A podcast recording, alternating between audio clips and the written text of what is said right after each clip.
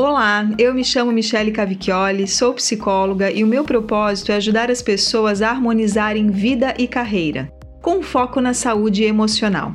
Seja bem-vindo ao meu podcast Inspiração, onde toda semana eu trago uma mensagem para te inspirar para agir de uma forma diferente. Hoje eu vou te deixar três pontos chaves para você ter mais ação na sua vida como realizar mudanças, como realizar mais na sua vida.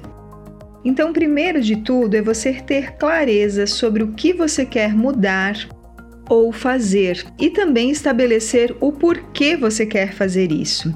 E vale lembrar que este porquê, ele precisa ter muita força, gente. Por quê? Ele vai te mobilizar para ação, ou seja, é através do porquê que você vai se manter firme no seu objetivo, resistindo às inúmeras distrações que acontecem aí na nossa vida, às dificuldades.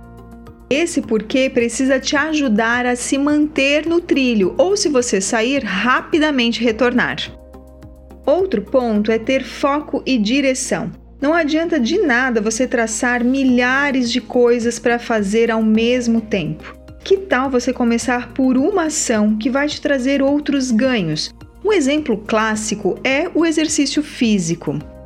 A prática de uma atividade física regular, ela vai te trazer benefícios gerais. Ela vai ajudar você a regular a tua alimentação, a ingestão de água, o teu sono, o teu humor, a tua energia, vitalidade. Olha só quantos benefícios, quantos ganhos você vai ter implementando uma ação aí na tua rotina.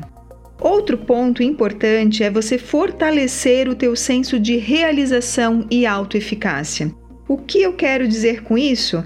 É que você se dê metas que você possa alcançar. É preciso que você lembre que para toda mudança existem adaptações a serem feitas, instalação de novos hábitos e isso leva tempo, é um processo de realização. Então não adianta você se dar uma super meta, pelo contrário, você precisa desmembrar o seu objetivo em pequenas etapas. E aí sim, vibre, reconheça cada pequena vitória que você tem no seu dia a dia. Você é agente da sua própria mudança, mas eu preciso te lembrar que é muito difícil às vezes você mudar sozinho. O ideal é que você esteja envolvido, engajado com pessoas vibrando aí na mesma sintonia que você. E também pense em buscar ajuda profissional para alcançar os teus objetivos com maior foco e direção. Fique bem, uma boa semana e um grande abraço!